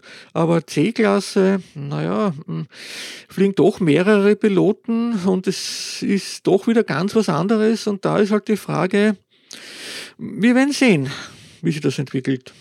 Hm. Nun hast du mit deinen 36 Fliegerjahren, also Gleitschirmfliegerjahren, ähm, wahrscheinlich Dutzende verschiedene Schirme schon geflogen. Würdest du denn sagen, im Grunde ist jedes neues Modell, was du dann geflogen bist oder auch selber besessen hast, dann sind die immer besser geworden? Oder hast du noch irgendwelche, vielleicht auch ein früheres Modell im Kopf, von dem du sagen würdest, eigentlich war das so mein Allzeitfavorit? Nein, äh, ist auf alle Fälle besser geworden. Es ist die natürlich die, ich weiß nicht, was man halt allgemein unter Leistung äh, versteht oder oder oder unter also das Handling, Fluggefühl, das hat schon relativ früh gegeben, dann, wenn man sagt, ah, der Schirm macht Spaß und so weiter. Wenn es aber darum geht, jetzt um äh, passive Sicherheit, wie wir gerade gesprochen haben, und äh, Flugspaß und Flugleistung, äh, da hat sich schon viel getan, obwohl in den letzten Jahren äh, da natürlich die Sprünge man, man kann die Physik nicht überlisten. Es hat dann irgendwann einmal seine Grenzen. Äh, und äh, da sind diese Feinheiten halt. Und da tun sich dann auch die, die Gleitschirmhersteller dann ein bisschen differenzieren. Also der Gleitschirmhersteller XY macht halt eher Schirme, die unauffällig äh, sind, also die, die so ziemlich alles können, jetzt mal einfach ausgedrückt aber keine, keine jetzt hervorragende Geschichte haben. Und da gibt es Hersteller, die machen ihre, die bauen ihre Schirme so, dass die halt ein traumhaftes, tolles Handling haben und dass du nur gedankengesteuert so eine Kurve machst, also in etwa äh, als Charakterzeichen. Also da differenzieren sich jetzt äh, die Hersteller, aber so wirklich, ja, ich, Im Prinzip kann ich sagen, also alle Schirme, die ich bis jetzt geflogen bin, es gibt gewisse Charaktere, die die Gleitschirme haben. Äh, von der Sicherheit äh, muss man aufpassen. Das ist immer auch ein großes Thema mit den Einstufungen. Passen die überhaupt dann noch in die Einstufung rein? Betrifft ganz besonders die B-Klasse. Ja? Also das ist meiner Meinung nach sollte man da vielleicht auch ein bisschen jetzt dann nachdenken, weil meiner Meinung nach sind schon so einige B-Klasse-Schirme in Wirklichkeit äh, schon C-Schirme vom Pilotenanspruch, wenn es wirklich einmal zur Sache geht. Und äh, ja, das, das vielleicht, die, diese Sachen, aber in, unterm Strich gesagt, was man jetzt kann man ganz einfach sagen, ja, die Schirme sind besser geworden, sicherer geworden und äh, ich bin immer wieder gespannt, was Neues, einmal was anderes zum Fliegen, wie da die Entwicklung halt weitergeht. Spannend ist, wie ich ja vorhin schon gesagt habe, wie sich das weiterentwickelt mit dieser Zweiliner-Technologie. Da bin ich sehr gespannt. Was macht denn für dich persönlich einen guten Schirm aus oder einen guten Schirmcharakter aus? Naja, ich würde mal sagen, das ist sehr, sehr individuell. Also jeder empfindet was anderes besser. Für einen ist halt wichtiger. Ja, das, ich frage dir, was macht für dich persönlich? Das wäre jetzt, äh, was für okay. dich individuell das ist. Jetzt nicht für andere, sondern für mich. Was ist ein guter Schirm für dich? Für mich ist es ganz, ganz wichtig, ne, mit einem Satz, unauffällig, auffällig gut. Das heißt, dass er jetzt äh, in weiten Bereichen, also dass er auch gut steigen kann, ein vertretbares Handling hat, der Schirm, äh, dass äh, ein Beschleuniger gut gleitet, also dass man noch zumindest bis zum Halbgas in etwa noch ein, ein vertretbares Gleiten hat, dass man auch dann mit den Schirm, wenn man es einmal versuchen möchte, äh, Strecken fliegen kann, dass man da reinkommt. Da gibt es schon mittlerweile A-Gleitschirme, die das können ja, äh, da, da, also diese Unauffälligkeit und dass man stressfrei fliegen kann. Es gibt Schirme, die sind zwar unheimlich gut, aber die muss man immer so ein bisschen an der Kandare haben, also konzentriert fliegen. Äh, man kann sich dann, das, wenn man da so zwei Stunden, drei Stunden Luft ist, dann merkt man das schon, dass die Konzentration abnimmt. Und wenn der Schirm aber halt so eine gewisse Lässigkeit hat, aber trotzdem noch anzeigt, was um einen herum los ist. Also ich möchte keinen Panzer haben, weil das kann dann eine fatale Sicherheit dann zeigen. Also es soll schon noch zumindest über die Bremsen anzeigen, was tut sich in der Luft, äh, aber doch so eine Dämpfung hat, dass man lange lange Zeit in der Luft auch in etwas anspruchsvolleren Bedingungen fliegen kann, ohne dass man ermüdet. Das ist für mich ein, ein, ein idealer Schirm. Du hast ja selbst auch einen Videoblog. Da machst du unter anderem recht ausführliche Videos, wo du auch verschiedene oder eben zu einzelnen Schirmen, die du getestet hast, die du dann auch von Herstellern für diese Tests zur Verfügung gestellt bekommst, Worauf kommt es dir bei diesen Tests an? Was möchtest du da herausfinden und was möchtest du vermitteln? Naja, ich würde das vielleicht einmal vorweg nicht als Test äh, bezeichnen, weil meiner Erfahrung nach kann man einen Gleitschirm wirklich so richtig beurteilen nach mindestens einer Flugsaison, dass man sagen kann, ja, das ist so oder so oder so mit dem Gleitschirm. Natürlich hilft mir da äh, Flugerfahrung schon, also weil ich mit sehr viel Gleitschirmen geflogen bin. Ich kann das gar keine Zahl mehr nennen. Und äh, mir ist es darum gegangen, das, äh, diese Videos zu machen, weil während meiner Schulzeit natürlich äh, sind wir auf diese ganzen Gleitschirme geflogen, die wir vertrieben haben natürlich. Und da kommen dann die Fragen natürlich von den Käufern, von den Interessenten, ja, wie ist der Schirm, ist der für mich geeignet, was kann der, wie ist. Und da muss ich aber sagen können drüber über den Gleitschirm. Dadurch äh, sind wir die geflogen und das mache ich jetzt anhand dieser Videos weiter. Äh, man sieht es auch in manchen Kommentaren unten dann äh, bei den Videos. Also Leute sagen, ja, das stimmt und danke für die Hilfe, dass ich den Gleitschirm vorstellen kann. Also wie sich das anfühlt, wie er tut. Also meiner Meinung nach, für wem der geeignet wäre oder der nicht geeignet wäre, äh, welchen Pilotenanspruch der meiner Meinung nach entsprechen könnte. Äh, das ist eigentlich die Intention, ist eigentlich mehr eine Vorstellung von den Gleitschirmen, wie, wie der Schirm sich tut, äh, als ein wirklicher Test. Weil wenn ich einen Test machen würde, einen ausführlichen, müsste ich da zumindest dann mal äh, über den See gehen und dann Extremmanöver fliegen und dann auch in, in verschiedenen Flug, vielen verschiedenen Fluggebieten äh, dann äh, bei verschiedenen meteorologischen Bedingungen fliegen, wie der Schirm reagiert, in harten Bedingungen, auch wo so richtig mal herknallt, dass man sagen kann, was tut der Schirm. Das ist meiner Meinung nach ein richtiger Test, dass man da was sagen kann. Aber was ich mache, eben eine Vorstellung, dass ich den Leuten so, ja, so in welche Richtung der Schirm könnte ich interessieren, fliegt den einmal Probe, weil ums eigene Probefliegen kommt man so und so nicht herum. Was können die Leute dann aus deinen Videos für sich ableiten? Auch wenn sie sagen, okay, ich muss den eh noch Probe fliegen, aber was können sie bei dir dann trotzdem aus den Videos vielleicht lernen? Naja, äh, wie, wie sich der Schirm punkto Handling anfühlt. Also da geht der Schirm jetzt ums Eck, ist er sehr mitteilsam zum Beispiel. So zeigt er jede Luftbewegung an. Da werden Piloten dann natürlich, äh, die, die einen stabilen Schirm suchen, die, die halt da ganz entspannt fliegen wollen, die nicht so viel mitkriegen wollen, wo wir wieder bei dem Thema wären, passiver Sicherheit, Fluch oder Segen.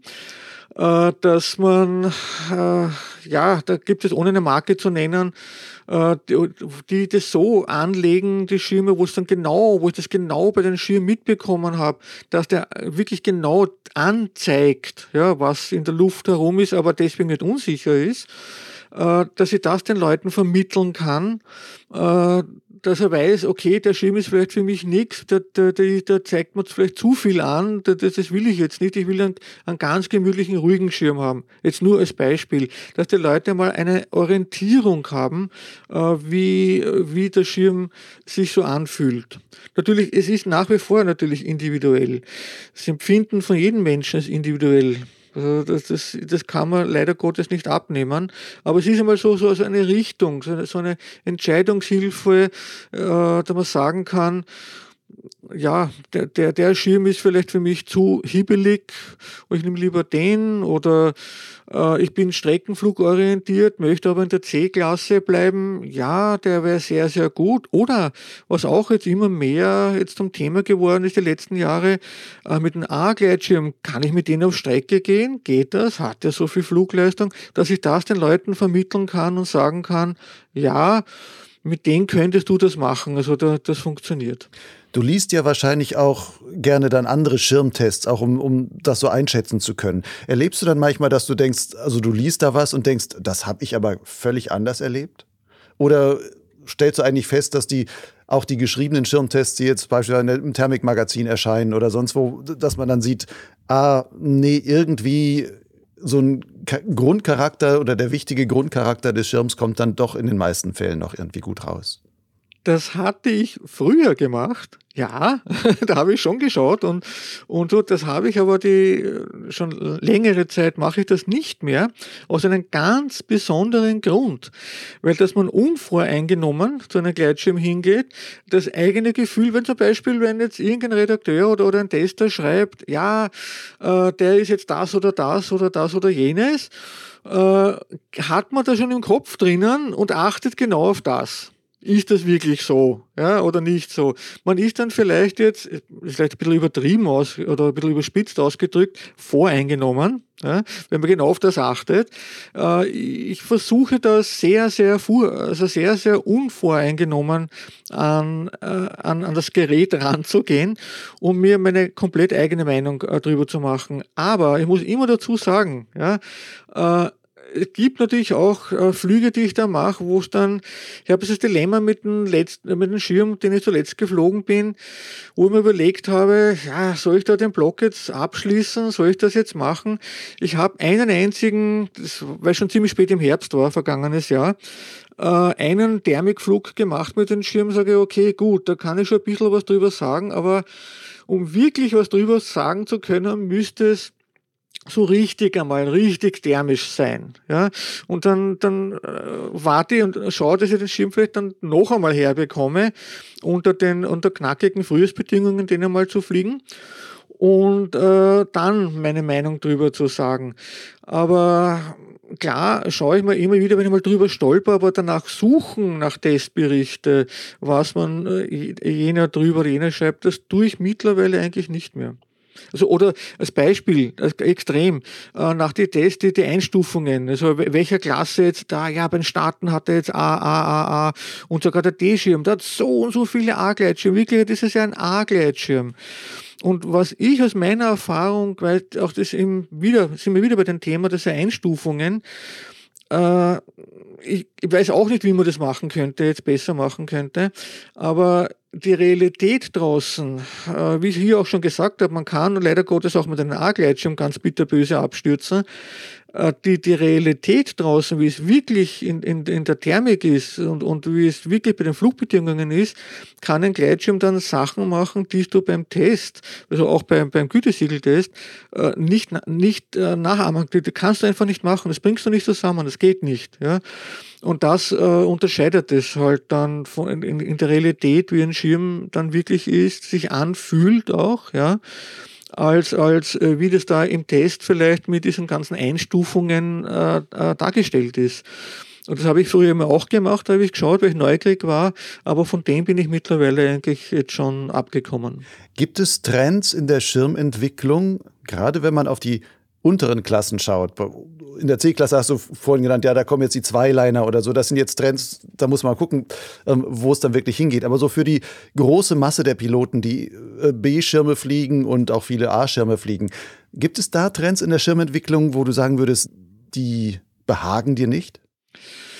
Äh, naja, ein Trend, der schon länger eigentlich zum Beobachten ist, sind ja diese ganzen High-A, äh, High-B-Gleitschirme, pardon, die High-B-Gleitschirme, High-A komme ich gleich noch dazu, äh, die High-B-Gleitschirme. Äh, das ist natürlich, ich verstehe es von den Herstellern her, ein B-Gleitschirm ist natürlich so wie äh, äh, Brot- und Butter-Modell natürlich. Und da will man natürlich marketingtechnisch und, und äh, klar prestigetechnisch immer der beste und der tollste und, und der beste Gleitschirm sein. Das lässt sich dann natürlich nicht immer mit dem Pilotenanspruch in Wirklichkeit äh, äh, dann zusammenbringen das driftet dann ein bisschen auseinander und diese Schirme sind natürlich dann so hingetrimmt, dass sie sich dann ganz brav und, und, und dann gut anfühlen. Wenn es aber dann wirklich an, wie wir gerade vorhin gesprochen haben, äh, anspruchsvoll wird, so richtig anspruchsvoll wird, dann zeigt sich dann wirklich, wie diese High-Beglitch-Gleitschirme dann sind und die können dann eher zu einem jetzt übertrieben ausgesagt, zu einem Biest werden, als, äh, ja, als es eigentlich vermuten lässt, diese Einstufung nach. Dieser Trend ist natürlich ein bisschen hinterfragenswert. Natürlich verständlich von den Herstellern her. Klar, immer weiter, höher, schneller. Das ist logisch, das ist nun mal so. Und das Ganze die letzten Jahre hat auch in, ist auch in der A-Klasse äh, passiert. Da sehe ich es ein bisschen weniger dramatisch, weil äh, da ja noch ganz, ganz andere Auflagen da sind, also bei der Gütesiegelgeschichten, bei der A-Schirme. Und da war es mittlerweile so, die A-Schirme waren ja immer versch äh, verschrien, äh, die fliegenden Panzer und da kann man ja nichts machen und das ist nur für eine Übungshang und so. Das stimmt mittlerweile zum Glück nicht mehr. Ja, das war eine sehr, sehr positive Entwicklung und da kann man auch sehr, sehr lange äh, und sehr spaßig auch mit einem guten modernen A-Gleitschirm fliegen und sogar auch äh, Streckenflugversuche machen. Vielleicht nicht überall, in jedem Fluggebiet. Äh, zum Beispiel hier bei uns auf der Hohen Wand ist auch mit einer guten A-Gleitschirm muss gut sein, also gut thermisch und gut sein, dass man da äh, ein bisschen was zusammenbringt. Aber es geht, es funktioniert und, und die haben halt dann noch eben wegen ihrer A-Gleit-Einstufung noch einen äh, kann man, vertretbaren Sicherheitspolster. Aber wie gesagt, auch wie vorhin sich nicht zu sehr in Sicherheit erwiegen lassen. Aber halt bei der B-Klasse mit diesen High-B-Gleitschirme, so toll sie sind, ja, also da sind die Flugschulen, die Verkäufer, die halt diese Gleitschirme äh, verkaufen, halt meiner Meinung nach äh, gut beraten, da sich die Piloten anzuschauen, wer diese Gleitschirme äh, dann kauft. Also ein Flugschüler ist ja eh würde ich keinesfalls dann in die Hand drücken. Glaubst du, wenn jetzt diese Zweiliner in der C-Klasse kommen und damit im Grunde die sogenannte Sportklasse wahrscheinlich einfach leistungstechnisch, wenn man in auch große Strecken fliegen will und Punkte sammeln will, wird man irgendwann sagen, man muss wahrscheinlich dann einen Zweiliner in der C-Klasse fliegen, um da noch mithalten zu können irgendwie. Was hieße das perspektivisch vielleicht die sogenannten Dreiliner der C-Klasse, also die typischen C-Schirme, wie sie bisher waren, dann irgendwann so ein bisschen in der Klasse obsolet werden und dass damit vielleicht der Drang hin zu noch leistungskräftigeren High-Bs letzten Endes äh, noch stärker wird, vielleicht bei den Herstellern auch. Und dass letzten Endes ähm, diese Aufspreizung der B-Klasse im Grunde noch, noch stärker werden könnte, als sie bisher schon ist. Naja, das ist eine sehr spannende Entwicklung der C-Klasse. Natürlich genau derselbe Grund, äh, höher, weiter, schneller und so weiter mit den Zweilinern. Äh, deine Aussage jetzt, wie du gesagt hast, wenn man im Wettbewerb oder im Streckenflug ähm, noch mit dabei sein will, äh, muss man damit fliegen. Das habe ich jetzt quasi wortwörtlich von einem Piloten von unserem Club gehört, den ich sehr schätze, der auch Bewerbe fliegt, auch sehr erfolgreich zum Teil. Äh, der ist jetzt auch auf einen Zweiliner umgestiegen, weil er gesagt hat, er kommt nicht mit. Äh, du musst, du bist eigentlich, wenn du da mitfliegen willst, musst du auf einen Zweiliner umsteigen. Äh, ja, sag, im Wettkampf, im Sport sehe ich vielleicht noch so, dass man sagt, okay, ja, okay, das, das ist klar, ist die Entwicklung. Äh, beim Streckenfliegen, beim normalen Streckenfliegen, also nicht wenn du da jetzt äh, online konntest, da ganz oben mitfliegen äh, willst, also als normaler Streckenflugpilot, wenn man es so ausdrücken will, weiß ich nicht. Das, das wird interessant mit den, mit den Zweilinern, weil, ich habe es eh, glaube ich, schon ein paar Mal gesagt, das ist ein ganz, ganz anderes Fliegen mit einem Zweiliner als mit einem Dreiliner. Und dann in der B-Klasse, wie du gesagt hast, diese Hybrid- äh, Geschichten, das ist noch okay. Ja, die, die, die sind halt auch schon etwas anders und kommen diesen, äh, diesen Zweilinern recht nahe. Also Hybrid heißt äh, die sogenannten zweieinhalb Liner, wo du dann im, im Kern, also im, im Mittelflügel hast du noch eine klassische Dreiliner-Aufhängung, nur der Außenflügel ist dann schon wie ein Zweiliner aufgehängt. Da hast du nur noch A- und B-Ebene. Ganz genau. Ganz genau richtig. Äh, da, das, das ist noch, das hat noch ein Polster, das ist gut und, und bringt auch eine Leistung und bringt das Feeling, dass man eben da mit einem Zweiliner so als Übergang äh, zurechtkommt. Also da, das finde ich, die, die Entwicklung ist schon mal ganz gut, das passt. Da wird es sicher auch noch einiges tun in der Richtung. Aber wie gesagt, dann die, die, die reinen Zweiliner, ich bin schon Zweiliner geflogen, ich war da von ganz von Anfang an dabei, also bei den Wettkampfkisten noch, äh, bin ich da äh, geflogen und war am Anfang auch geflasht. Also das ist unglaublich, also was da, das waren noch CCC-Schirme, also unglaublich, also was da, was das für Unterschied ist. Sag, das wäre genauso, wie gesagt, wenn du von einem A-Gleitschirm jetzt auf einen D-Gleitschirm umsteigst, jetzt leistungsmäßig natürlich einmal gesehen, das ist unfassbar, was da geht, aber das Fluggefühl, also, und das Fliegen an sich selber ist komplett was anderes. Das zu beschreiben ist etwas schwer, wenn man das noch nicht äh, hatte, einen Zweiliner zu fliegen. Das, das ist wirklich toll, es ist super. Aber meine persönliche Meinung, es ist halt dann die Frage, die Dinge sind unheimlich stabil. Die Frage ist, in, in, in extremen Wettersituationen, wenn es einmal so richtig herscheppert einmal, wie die Piloten dann, jetzt dann halt in der C-Klasse, wie, wie man damit umgehen kann. In, in CCC-Bereich, in, in D-Bereich sage ich super, toll, gerade in D-Bereich, wenn man da einsteigen will, vielleicht dann äh, in ernsthaften Wettkampfsport mitfliegen möchte, ist es ein guter Übergang keine Frage, braucht man und, und das ist auch gut. Das in der C-Klasse jetzt muss man wirklich abwarten. Ich traue mich nicht einzuschätzen, wie, wie das da mit der passiven Sicherheit jetzt ausschaut und wie die Schirme wirklich reagieren bei massiven Klappern, bei massiven Störungen, wie auch in der C-Klasse die Schirme dann reagieren, ob das dann auch wirklich noch C-Gleitschirme sind. Ja? Das denke ich, wird sich erst herauskristallisieren.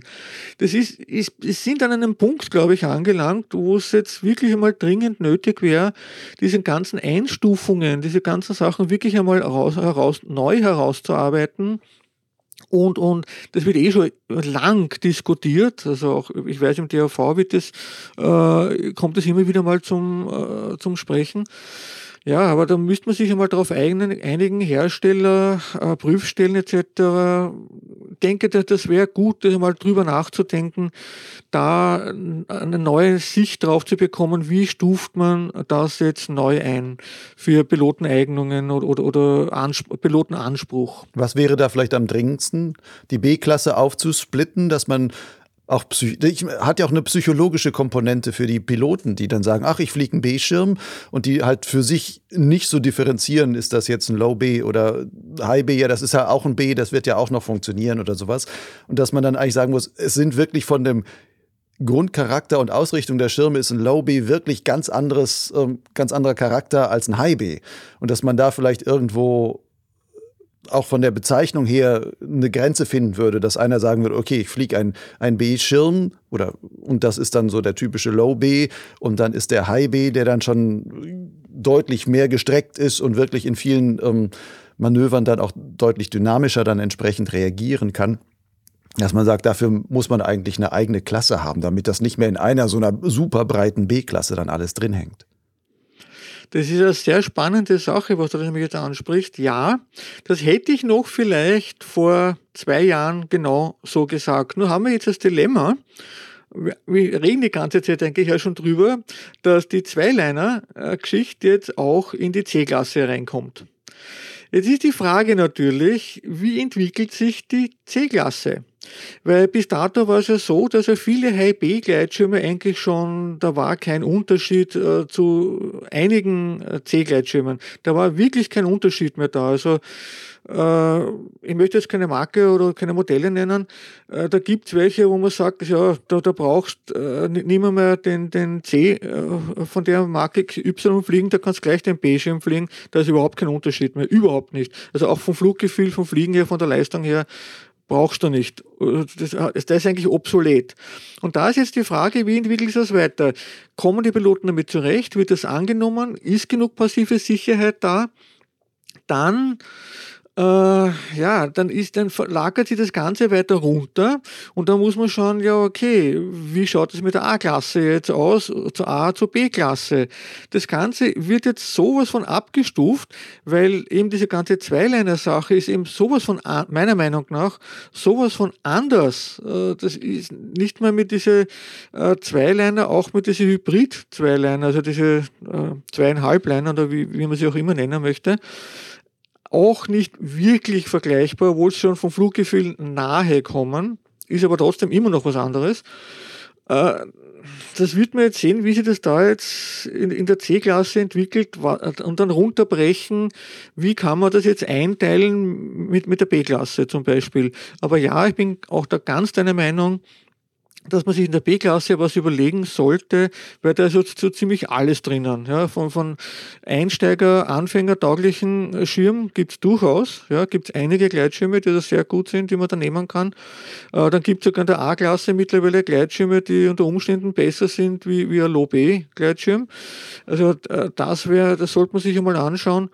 Und äh, ja, und, und diese ganzen ja, wenn man jetzt zum Beispiel, nur ein Beispiel, wenn man jetzt da die, die Hybrid 2, äh, zweieinhalb Liner reinnehmen würde in die C-Klasse, naja, die kauft dann keiner mehr weil, äh, weil dann, wenn sie das durchsetzen würde mit, mit diese Zweiliner und es, und es bleibt dort und alle C-Gleitschirme, da brauchst du keinen C-Gleitschirm mehr in, in Hybrid-Bauweise oder in, in Dreiliner-Bauweise machen, ja, das wird dann keiner mehr dort kaufen. Ja, also da, da, sehe ich ein bisschen das Dilemma momentan, so das einzuteilen. Ich nehme an, man wird einmal abwarten müssen, wie sich das in der C-Klasse mit den Zweilinern entwickelt, äh, ob das passt, ob die, Beleit äh, die breite äh, Pilotengruppe damit zurechtkommt.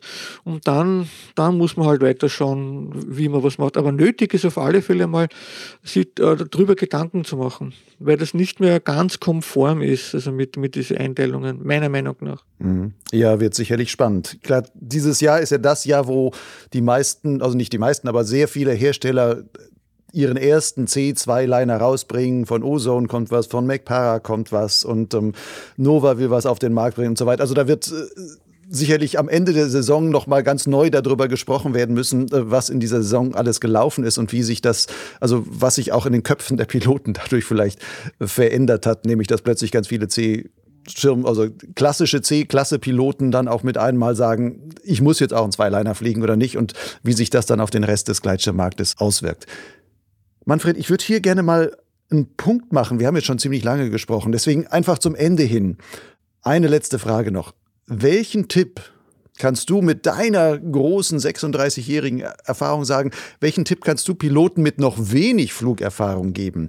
Worauf sollten sie vielleicht am meisten achten, um auch vielleicht eines Tages eine ebenso lange Fliegerkarriere mit so viel Spaß und auch mit so wenig oder gar keinen Unfällen zu erleben wie du? Das ist eigentlich mit zwei Sachen äh, zum Erklären. Ganz am Anfang der ersten Jahre ist es wichtig, da sollte man sich auch schon bei der Ausbildung im Klaren sein, bringe ich die Zeit zum Fliegen auf, weil da geht es nämlich darum, Äh, fliegen, fliegen, fliegen, fliegen. Weil nur durch Fliegen selber äh, bekommt man das Gefühl und äh, lernt man. Also an, anders geht es nicht. Nur durch die Praxis äh, geht das. Und es ist ganz wichtig, die ersten Jahre sehr, sehr viel, ich würde so mal drei Jahre sagen, sehr, sehr, sehr viel zu fliegen, äh, dass man sich ein Fundament baut. Weil dann, wenn man mal eine längere Pause macht, wenn man diese Flugerfahrung hat, ist es nicht ganz so tragisch, äh, als wie wenn man gerade jetzt äh, neu ist mit dem Pilotenschein und äh, man macht dann, äh, am Anfang macht man viele Flüge und dann auf einmal ist lange Pause. Ja, dann, dann wird schwierig wieder da, äh, dann baut man eher ab, als dass man auf einem Level bleibt. Also wichtig ist einmal die ersten Jahre sehr, sehr, sehr viel fliegen. Und das zweite, was leider sehr oft sträflich vernachlässigt wird, sich äh, meteorologisch Flugwetter zu beschäftigen. Dass man lernt einzuschätzen, ist es für mich, für mich persönlich als Pilot jetzt gut zum Fliegen? Komme ich damit zurecht? Äh, Wird es zu stressig für mich, dass ich äh, ein, Risikomanagement darauf basierend aufbauen kann, dass ich weiß, was tut sich bei mir in der Luft, was ist zum Erwarten in der Luft. Da, das ist ganz, ganz wichtig, dass man sich damit in dem, ich weiß, das ist nicht leicht, also meteorologisch, das bedarf auch sehr viel Erfahrung. Äh, da, man muss sich da sehr tief reinknien. Das geht über das hinaus, was man eigentlich äh, in der Ausbildung lernt. Also das ist genauso, ich vergleiche das immer den Schülern, ja, wie wenn du Pilze sammeln gehst. Du hast ein Pilzbuch vor dir und, und schaut, ja, der Pilz schaut so oder so oder so aus. Und dann da draußen in der Natur sieht es wieder ganz, ganz anders aus. Genauso mit den Wolkenbildern und so weiter. Das ist dann in der freien Natur doch ein bisschen anders und, und braucht man Erfahrung dazu. Aber das kriegt man auch nur, wenn man sich damit beschäftigt und, und, das, und das schaut und kommuniziert. Bitte redet untereinander. Das ist ganz, ganz wichtig. Reden, äh, Erfahrungen austauschen, das ist auch sehr, sehr wichtig, äh, das zu tun. Äh, und an sich arbeiten, ständig arbeiten, fliegen, schauen, weiterbilden. Also wenn man den Pilotenschein einmal hat, äh, heißt noch lange nicht, dass man fliegen kann. Das sind wirklich die Grundzüge, die man da hat. Dessen sollte man sich unbedingt bewusst sein. Und darauf, auf den baut man dann im Grunde genommen äh, sein, seine Skills, seine Erfahrungen, sein Können darauf auf. Und da muss man aufpassen und auf alle Fälle Fortbildungsmaßnahmen annehmen. Nicht, äh, sich selber nicht zu stolz sein. Das ist ganz, ganz, ganz wichtig viel miteinander reden, hast du gesagt. Manfred, das haben wir jetzt, ähm, jetzt auch schon anderthalb Stunden getan. Ich danke dir für Einblicke in 36 Jahre Flugerfahrung, die du hast, mit ähm, ja, sehr schön differenzierten ähm, Überlegungen, die zeigt, dass du auch vielleicht mit der Zeit auch ein sehr weiser Pilot geworden bist. Ich wünsche dir auf jeden Fall noch viele weitere schöne Flugjahre an der hohen Wand und ähm, dass du da mit deiner Flugerfahrung auch den Leuten vor Ort sicherlich noch viel weiterhelfen kannst. Du schreibst ja auch immer ein Flugwetter zur hohen Wand ähm, in Facebook. Für Leute, die dort fliegen gehen wollen, können sich da dann auch, auch immer die Infos holen, ob es zum Fliegen geht in den nächsten Tagen oder nicht. Also das ist schon ein super Service, den du da auch mitbietest. Dank dir auf jeden Fall auch hier für die Teilnahme am Podcast und ähm, alles Gute. Ich bedanke mich und freue mich, wenn wir uns vielleicht einmal am Flugberg sehen. Ja, hohe Wand steht bei mir auf der Liste. Wenn ich mal in die Gegend komme, ich mache auch gern Hike and Fly, da laufen wir dann einfach zusammen mal da hoch. Oh, ja, ja, da muss ich meine Kondi aber etwas aufmöbeln. Aber gerne. Nein, ich mache das, ich, ich mach das gemütlich. Hike and Fly ist, es ist ja auch Genuss. Ich bin da mittlerweile auch bei dir. Ähm, es steht mehr das Genussfliegen im Vordergrund als die oder auch das Genusslaufen im Vordergrund als das absolut Sportliche. Es muss schnell hoch sein und schnell in die Luft und schnell weit und was auch immer alles. Manfred, wir sehen uns. Super, freue mich schon. Bis dann.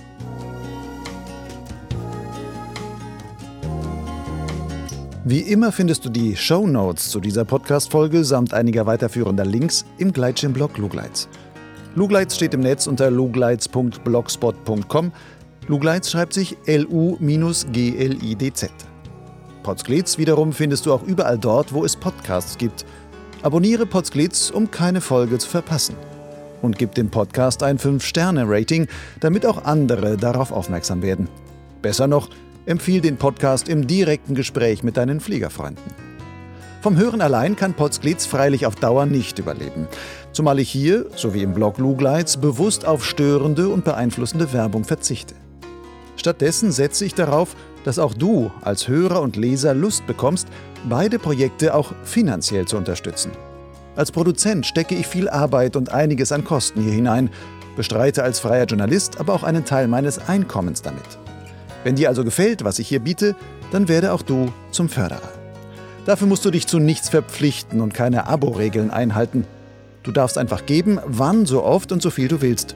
Das kann ein einmaliger oder auch wiederkehrender Förderbeitrag sein. Du entscheidest. Zahlungen sind ganz einfach per PayPal oder Banküberweisung möglich. Alle nötigen Daten findest du auf meinem Blog Lugleitz und zwar dort auf der Seite Fördern.